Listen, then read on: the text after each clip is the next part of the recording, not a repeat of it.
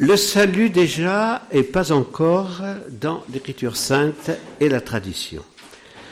Bien chers amis, frère Clément Marie nous a parlé hier soir du dimanche, le huitième jour, le jour d'après. Alors comment on voulait expliquer pourquoi on avait fait ce choix euh, l'année dernière où on nous parlait tant du jour d'après?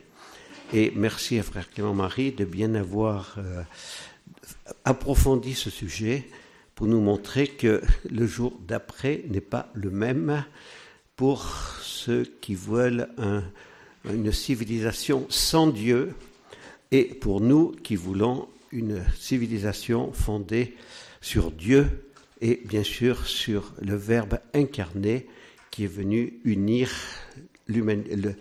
l'humanité à la divinité. Donc le jour d'après pour nous, c'est le jour de la résurrection de Jésus. Ce jour qui nous prépare au grand jour éternel de l'éternité dans le royaume de Dieu. Ce matin, le thème de notre session semble être euh, sans, relation avec ce jour d'après, mais si il l'est, et vous le verrez. Jésus nous appelle au salut éternel. Ce salut est déjà là, mais il n'y est pas encore en plénitude. Que signifie donc ce mot salut et pourquoi parler du salut des âmes? Parce que le dimanche, bien évidemment, c'est la célébration de ce salut déjà là. Mais qu'est-ce que ça veut dire le salut?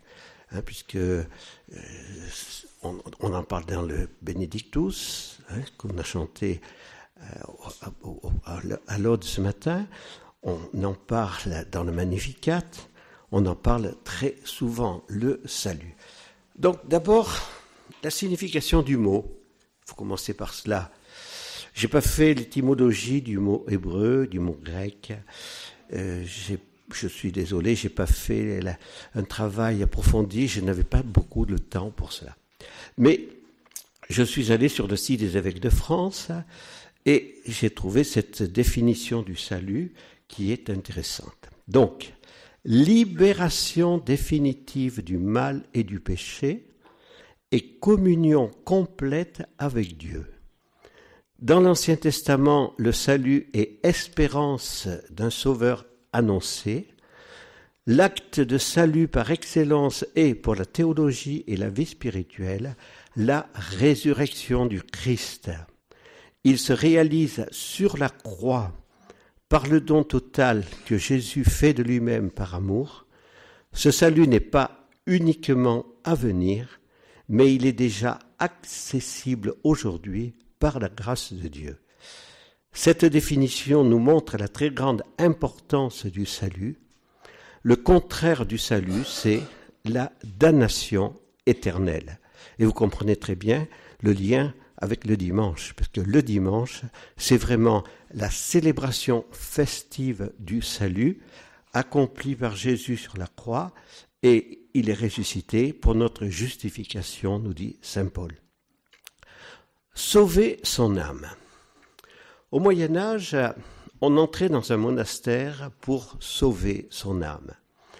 Notre père fondateur aimait faire chanter aux enfants de la colonie ces deux cantiques populaires que euh, j'ai obtenu qu'on maintienne au moins une fois tous les trois ans. Je n'ai qu'une âme qu'il faut sauver, de l'éternelle flamme, daignez la préserver. Vous le connaissez pas? Et puis, la semaine d'après, puisque on nous dira, vous comprenez, si vous faites chanter Je n'ai qu'une âme qu'il faut sauver, vous êtes d'une théologie retardataire, individualiste, et donc la semaine d'après, qu'est-ce qu'on chante? Des milliers d'âmes sont à sauver. Voilà. Donc, euh, c'est très important. Et les enfants aiment chanter cela et, quand on a la colonie, le, cantique, des, eh bien, ils sont en train de chanter toute la semaine Je n'ai qu'une âme qu'il faut sauver. Saint Louis-Marie Rinan de Montfort faisait passer les grandes vérités par les cantiques populaires. C'est par le cantique populaire que l'on fait passer les, grandes vérités. Les, les, hérétiques ont fait passer les hérésies par les cantiques aussi dans la liturgie.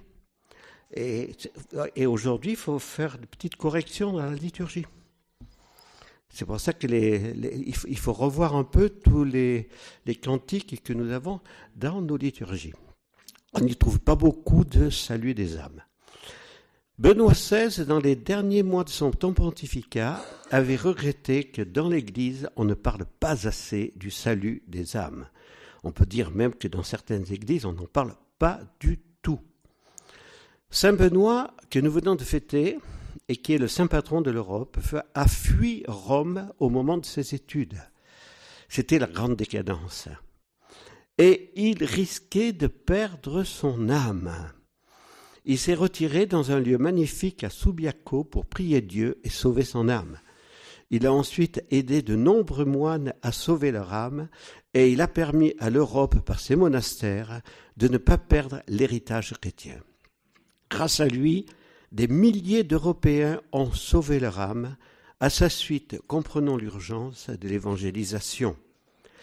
Saint Ignace de Loyola, le fondateur des Jésuites, commençait toujours ses exercices spirituels par ce qu'il appelait le principe fondement. C'est euh, tous les exercices sont bâtis sur ce principe fondement. L'homme est créé pour louer, révérer et servir Dieu notre Seigneur, et par ce moyen sauver son âme, et pour l'aider dans la poursuite de la fin à laquelle il est créé.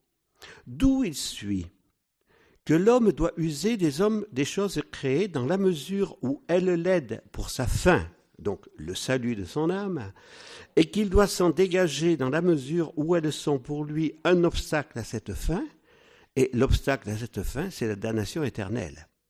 Pour cela, il est nécessaire de nous rendre indifférents à toutes les choses créées, en tout ce qui est laissé à la liberté de notre libre arbitre et qui ne lui est pas défendu, de telle manière que nous ne voulions pas pour notre part davantage la santé que la maladie, la richesse que la pauvreté, l'honneur que le déshonneur, une vie longue qu'une vie courte, et ainsi de suite pour tout le reste, mais que nous désirions et choisissions uniquement ce qui nous conduit à la fin pour laquelle nous sommes créés, c'est la vie éternelle en Dieu, c'est ce qu'on appelle le salut de son âme. Pour saint Ignace de Loyola, comme pour tous les saints, il n'y a rien de plus important que de sauver son âme et de collaborer avec Jésus et la Vierge Marie au salut des âmes. Le salut est le royaume de Dieu. Saint Marc résume ainsi la première prédication de Jésus. Les temps sont accomplis, hein, c'est au premier chapitre, c'est les premiers versets. Le règne de Dieu est tout proche, convertissez-vous et croyez à l'Évangile. Si l'auteur du salut est Jésus par sa mort sur la croix et sa résurrection, le royaume de Dieu s'est donc approché avec la venue de Jésus. Les hommes sont appelés à se convertir au Christ et à croire à l'Évangile.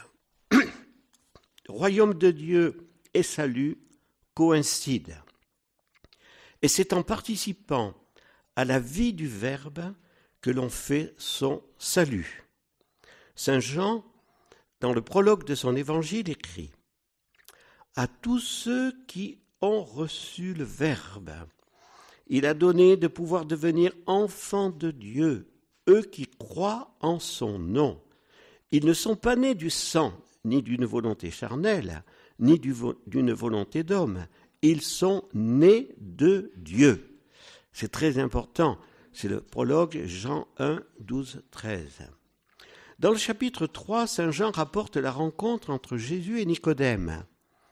Citons ce passage important. Amen, amen, je te le dis. Personne, à moins de naître de l'eau et de l'esprit, ne peut entrer dans le royaume de Dieu. Ce qui est né de la chair est chair. Ce qui est né de l'esprit est esprit. Ne sois pas étonné si je t'ai dit, il vous faut naître d'en haut. De même que le, serpent de bronze fut élevé par Moïse dans le désert, ainsi faut-il que le Fils de l'homme soit élevé, afin que en lui tout homme qui croit ait la vie éternelle. Car Dieu a tellement aimé le monde qu'il a donné son Fils unique, afin que quiconque croit en lui ne se perde pas, mais obtienne la vie éternelle. Car Dieu a envoyé son Fils dans le monde non pas pour juger le monde, mais pour que par lui le monde soit sauvé. Voilà le salut. Par Jésus, le monde est sauvé. Le salut coïncide donc avec la vie éternelle dans le royaume de Dieu, mais on ne peut y avoir accès que par le baptême d'eau et d'esprit, parce que sans le Christ, personne ne peut avoir accès à cette vie éternelle dans le royaume de Dieu. Va, ta foi t'a sauvé. Saint Marc nous rapporte la rencontre entre l'aveugle Bartimée et Jésus. C'est un très beau passage de l'Évangile. Jésus euh, arrive euh, pour une grande homélie, c'est la fête, on va accueillir euh, celui qui fait des miracles. Et puis voilà que sur la route, il y a le trouble fête trouble fait, c'est Bartimée. Et Jésus, fils de David, sauve, euh, guéris-moi, sauve-moi. Tais-toi, tais-toi. Pas de place pour toi aujourd'hui. C'est la fête, enfin. Et puis il crie de plus belle, et voilà que Jésus est ému par ses cris. Il appelle Bartimée et il lui dit Va, ta foi t'a sauvé. Jésus ne lui a pas dit Grâce à ta foi, je te guéris, mais il lui a dit Va, ta foi t'a sauvé. On retrouve la même expression en Saint Luc lors de la guérison des dix lépreux, au chapitre 17 de Saint Luc. Un seul lépreux est venu remercier Jésus. Il était samaritain. Jésus lui dit, Relève-toi et va, ta foi t'a sauvé. Les neuf autres qui ont été guéris, ben, ils ne sont pas revenus. Donc ils ont été guéris, mais il n'est pas dit, ta foi t'a sauvé. La guérison physique était donc importante pour Bartimée et pour le lépreux. Mais le salut est beaucoup plus important. Et c'est ce que Jésus a voulu signifier, ta foi t'a sauvé. À Lourdes, il y a eu de nombreux miracles physiques. Il y a les miracles qui ont été scientifiquement reconnus, mais il y a beaucoup, beaucoup d'autres miracles physiques. Mais le plus important, ce sont d'autres miracles beaucoup plus nombreux, la conversion, le salut des âmes. Notre Seigneur Jésus-Christ, l'unique Sauveur. Saint Jean-Paul II, au cours du grand jubilé de l'an 2000, avait demandé au préfet de la Congrégation pour la doctrine de la foi, son grand ami, qui s'appelait Joseph Ratzinger, de donner un texte précis rappelant avec autorité la doctrine de l'Église catholique sur Jésus, l'unique sauveur des hommes. Vous ne vous rappelez peut-être pas bien de ce qui s'est passé les années avant l'an 2000, parce que, bon, vous ne vous faisiez pas l'étude de tous les, documents théologiques. Mais Joseph Ratzinger, qui était le préfet de la Congrégation pour la doctrine de la foi, avait dit la plus grande hérésie des dix dernières années de du XXe siècle, la plus grande hérésie, c'est la théologie des religions. C'est-à-dire faire croire que toutes les religions se valent et que donc eh on a plusieurs sauveurs. On mettra Mahomet, fondateur de l'islam, sur le même pied d'égalité que Jésus. Donc il était important de rappeler la foi de l'Église la, tradition de l'Église. Et ce qui est surprenant, c'est que ce texte qui s'appelle Dominus Jesus, le Seigneur Jésus, a été critiqué par des théologiens catholiques, dont un certain cardinal Casper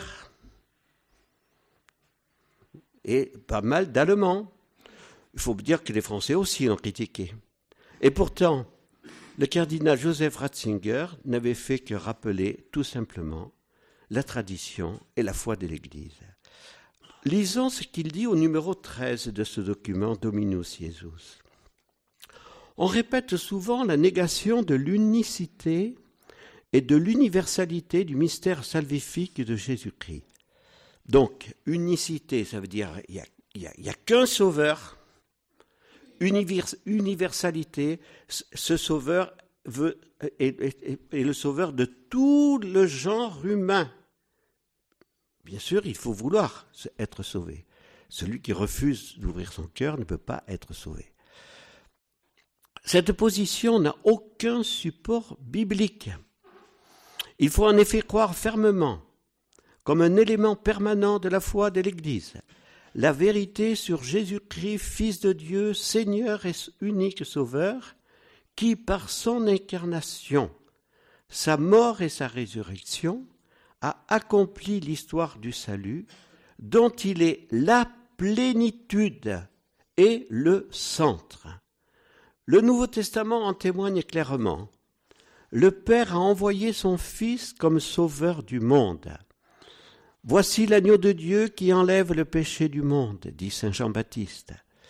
Dans son discours devant le Sanhédrin, pour justifier la guérison de l'impotent de, naissance réalisée au nom de Jésus, Pierre proclame Il n'y a pas sous le ciel d'autre nom donné aux hommes par lequel nous devions être sauvés. Acte 4, 12. Le même apôtre ajoute en outre que Jésus-Christ est le Seigneur de tous. Il est le juge établi par Dieu pour les vivants et les morts.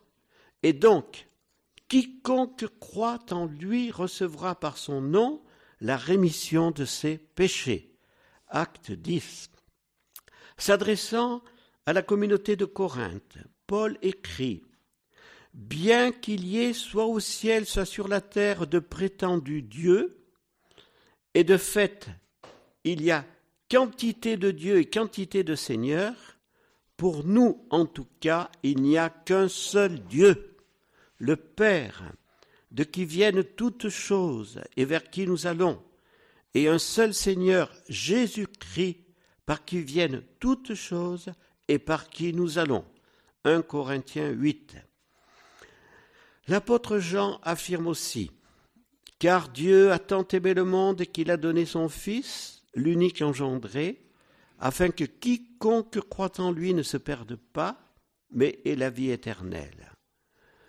Dans le Nouveau Testament, la volonté salvifique universelle de Dieu est strictement reliée à la médiation unique du Christ. 1 Timothée 2, 4, 6, très important ce passage.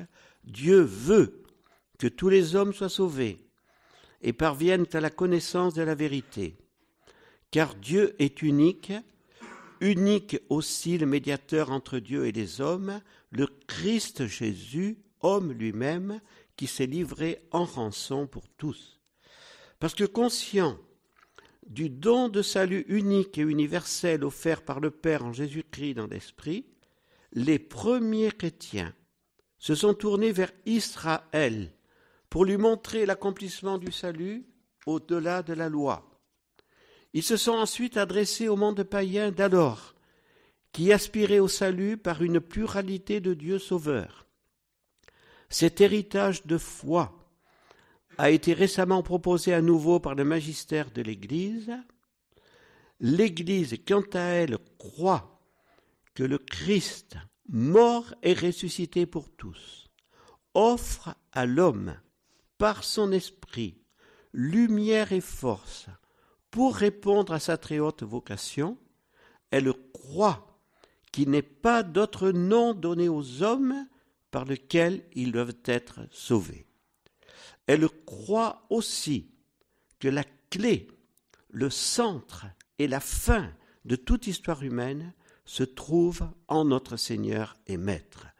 Il faut donc croire fermement, comme vérité de foi catholique, que la volonté salvifique universelle du Dieu un et trine est manifestée et accomplie une fois pour toutes dans le mystère de l'incarnation, mort et résurrection du Fils de Dieu.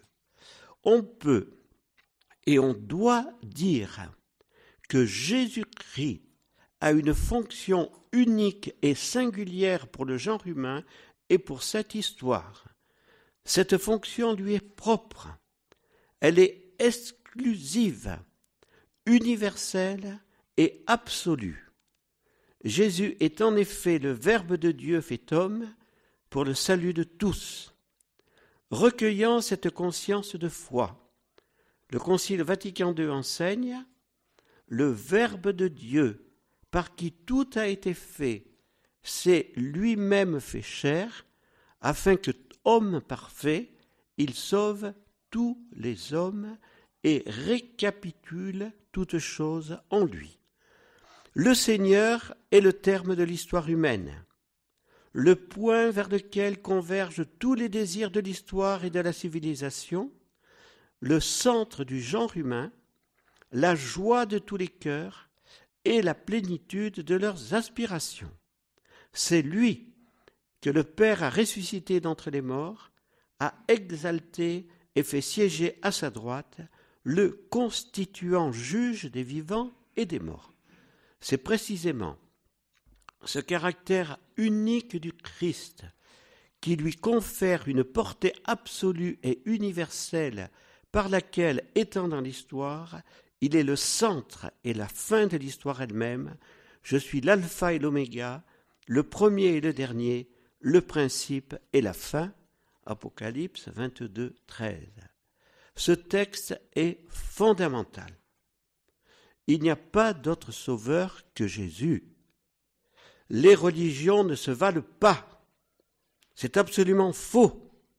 Le Concile Vatican II a dit qu'il n'y a qu'une seule religion qui a été révélée par Dieu, c'est l'Église une, sainte, catholique et apostolique. Pourquoi des théologiens catholiques se sont révoltés contre ce texte du, de, Joseph Ratzinger? C'est le signe d'une grave crise.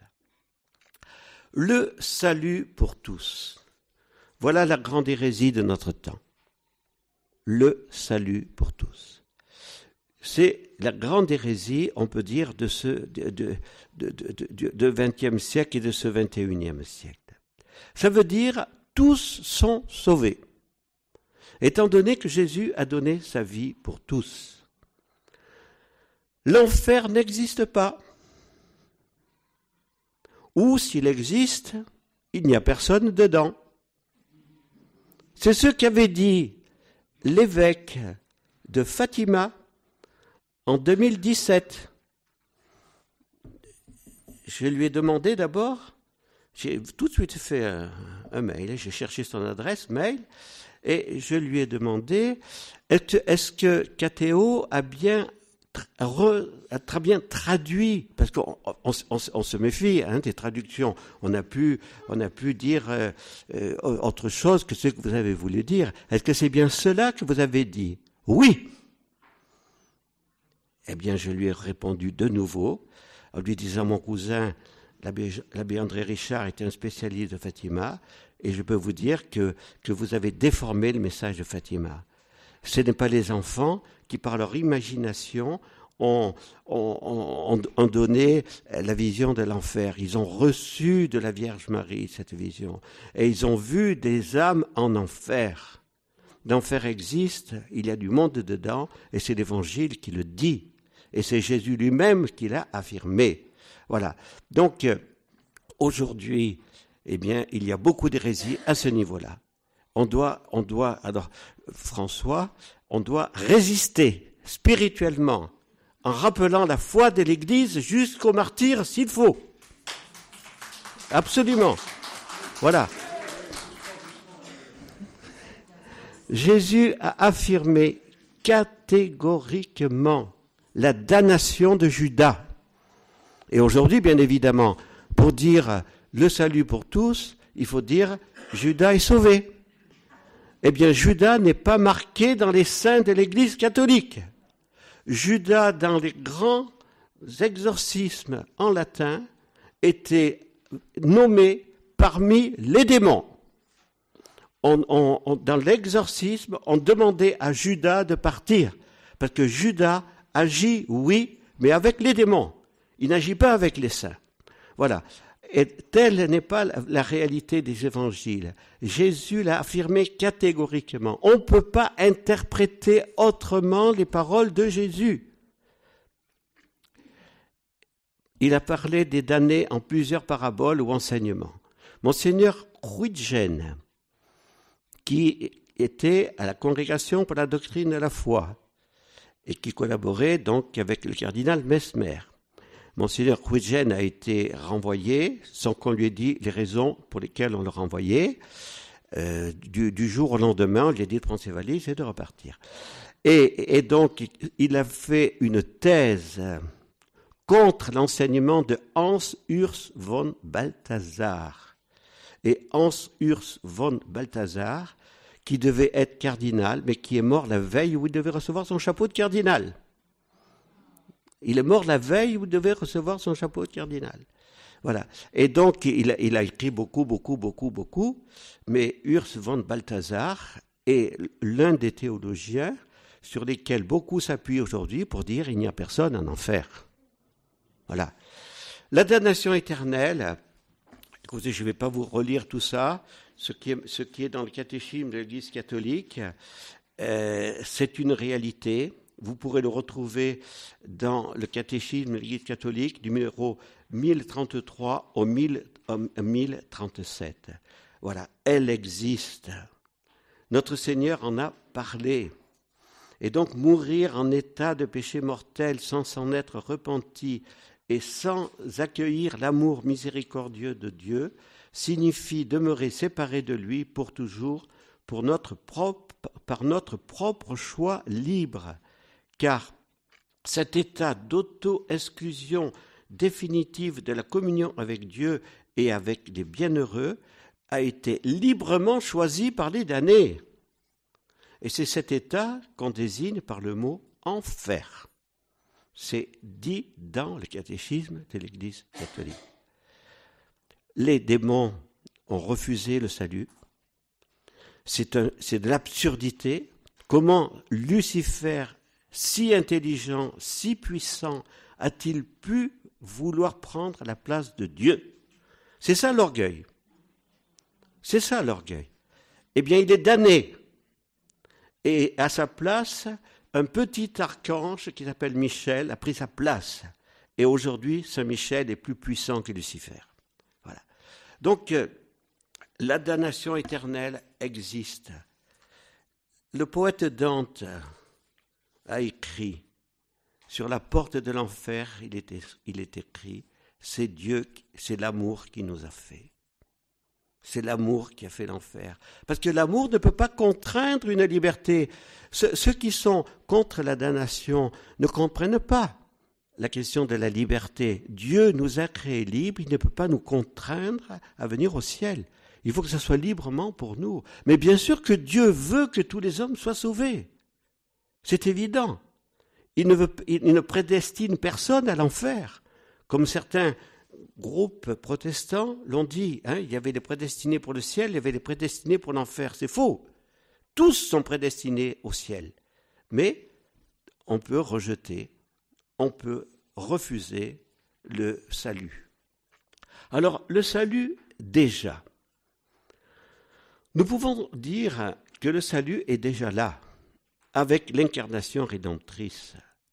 Nous y participons réellement par le baptême et le sacrement. Donc, ce salut, nous le fêtons chaque dimanche. Et bien sûr que nous le fêtons chaque jour par la participation à la messe. Mais le dimanche doit être le, jour où on célèbre le salut éternel. Et si on vous dit pourquoi vous habillez en dimanche? Comme frère Clément Marie l'a dit hier, hein, pourquoi vous habillez en dimanche? Eh bien, parce qu'on se prépare à la vie éternelle. Parce qu'on est déjà sauvé par le sacrement du baptême et par la résurrection du Christ. Mais le salut n'est pas encore assuré pour chacun de nous. La doctrine de l'assurance du salut est propre aux protestants. Cette assurance fut explicitement niée dans les canons du Concile de Trente. À moins d'avoir reçu une révélation extraordinaire, les croyants ordinaires ne peuvent pas avoir la certitude qu'ils ne déchoiront pas de la grâce du salut et qu'ils auront la vie éternelle quoi qu'il arrive. Quand on a posé la question à Sainte Jeanne d'Arc, mais Sœur Gaëtan vous le redira certainement après-midi, hein, êtes-vous dans la grâce de Dieu? C'était une question piège, vous comprenez, on voulait trouver là, hein, pour, lui dire, allez, qu'est-ce qu'elle va nous répondre? Et elle était inspirée par Saint, Michel Archange, inspirée par, par hein, Sainte Marguerite et Sainte Catherine d'Alexandrie, inspirée par l'Esprit Saint. Et elle donnait la réponse qui les a cloués. Ils savaient, savaient plus que le faire. Si j'y suis, Dieu m'y garde. Si j'y ne suis pas, Dieu m'y mette. Voilà. Donc, euh, voilà, on n'a pas cette certitude. Mais on doit avoir la grâce de l'espérance la vertu d'espérance. Voilà. Selon la doctrine romaine, il est possible de perdre la grâce du salut. Donc, donc personne ne peut avoir l'assurance de son salut éternel. Mais ne nous décourageons pas, sinon ce n'est pas la peine de venir à la, à la session. Hein, pour, dire, euh, eh bien, on est, tous, euh, on est tous condamnés à la damnation éternelle. Mais non, la persévérance est une vertu qui affronte la longueur du temps. Saint Thomas d'Aquin enseigne qu'elle incline à persévérer malgré la perspective d'une vie de lutte, mais il ajoute aussitôt qu'il ne s'ensuit pas nécessairement qu'ayant la vertu, on la pratiquera immanquablement jusqu'à la mort. Cependant, le terme de persévérance désigne aussi le fait de demeurer en état de grâce jusqu'au bout. Aux âmes qui se sauvent, ce qui est donné par la grâce du Christ, ce n'est pas seulement de pouvoir persévérer, mais de persévérer en fait, remarque saint Augustin. En bonne théologie, on enseigne que la persévérance ne peut être obtenue que par la prière. La fidélité même longue ne peut exiger ce don qui est le plus important précisément parce qu'il est l'ultime, celui qui apporte avec lui le couronnement de toute la vie. Aussi, l'Église a-t-elle voulu nous faire répéter cette demande à chaque Ave Maria, que la Sainte Vierge veuille bien prier pour nous, maintenant et à l'heure de notre mort. Il faut beaucoup prier pour ceux qui sont en agonie. Il faut beaucoup les soutenir. Il faut leur permettre d'obtenir les sacrements qui leur permettront la persévérance finale. Et c'est là qu'on voit, on peut dire, la main du démon dans les confinements que nous avons vécus.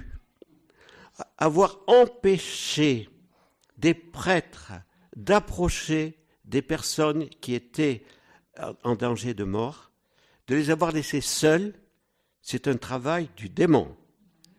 Et nous avons eu à Strasbourg, lors du rassemblement des supérieurs majeurs, justement, on réfléchissait sur ces trois dernières années, puisqu'il n'y avait, pas eu, de réunion depuis. Voilà. Des supérieurs majeurs qui ont dit Nos sœurs étaient dans l'EHPAD à côté, dans la maison à côté. On ne pouvait pas les contacter. Comment voulez-vous qu'une sœur de 95 ans puisse répondre au téléphone? Comment voulez-vous qu'elle puisse euh, avoir son, mail? On, nous a interdit d'aller la visiter. Elles sont mortes seules. Eh bien, ça, c'est un scandale. Et là, et là, il faut dire, vous avez vos, urgences sanitaires, tant que vous, pouvez faire, bien sûr, tout ce que vous voulez, mais vous n'avez pas le droit d'empêcher qui que ce soit à mourir avec les sacrements de l'Église. Voilà. Et ça, on en a besoin. Et c'est pour ça que dans vos familles, partout dans nos amis, il faut aider. Parce qu'il y a ce grand combat de l'agonie. il y a ce grand combat, il y a l'enfer qui se déchaîne pour empêcher le salut. Et donc on a besoin d'être auprès de, des personnes qui vont mourir pour prier autour d'eux, pour leur tenir la main, pour les aider, pour les encourager, pour leur obtenir les sacrements de l'Église. Saint Jean Chrysostome enseigne que quand le Christ nous a dit que celui-là seul qui persévérerait jusqu'à la fin serait sauvé, n'a pas voulu se limiter à une exhortation à la prière. On pourrait multiplier les citations de l'Écriture sainte qui indiquent qu'il y a des actes à poser pour ne pas fléchir. Quiconque met la main à la charrue et regarde en arrière n'est pas propre au royaume de Dieu. Luc 9, 62. C'est bien là toute une attitude de tergiversation qui est ici justement vilipendée. Le salut éternel est lié à une persévérance qui doit être de quelque manière en notre pouvoir. À nous tous, il nous est enjoint, comme à l'église de Smyrne, sois fidèle jusqu'à la mort, et je te donnerai la couronne de la vie. Apocalypse 2, 10. La vertu théologale, la vertu théologale d'espérance, c'est là que je veux quand même appuyer là-dessus parce que c'est bien gentil de dire euh, la persévérance finale, personne ne peut dire être assuré. Eh bien, nous avons la vertu théologale d'espérance. Et elle nous obtient, cette vertu théologale d'espérance, la grâce d'une ferme confiance d'obtenir le bonheur éternel du ciel et la grâce de Jésus pour y arriver. Le dernier message de Sainte Thérèse de l'Enfant Jésus, qui n'a pas été écrit, a été Moi, si j'avais commis tous les crimes possibles, je garderai au cœur la même confiance. Donc, la vertu d'espérance est là pour nous garder dans justement dans l'espérance finale. Le salut, pas encore, puisque le titre c'était le salut déjà, mais pas là, pas encore. Nous conclurons par cet appel à la vigilance. Jésus nous dit Veillez et priez. Ne soyons pas superficiels, ne soyons pas téméraires. Nous portons la grâce de Dieu dans des vases d'argile, mais nous avons cette confiance, la puissance de Jésus se déploie dans notre faiblesse. 2 Corinthiens 12, 9. Cet après-midi, Sœur Gaëtan nous dira comment vivre dans la grâce de Dieu pour obtenir le salut éternel en Dieu. Et je conclus.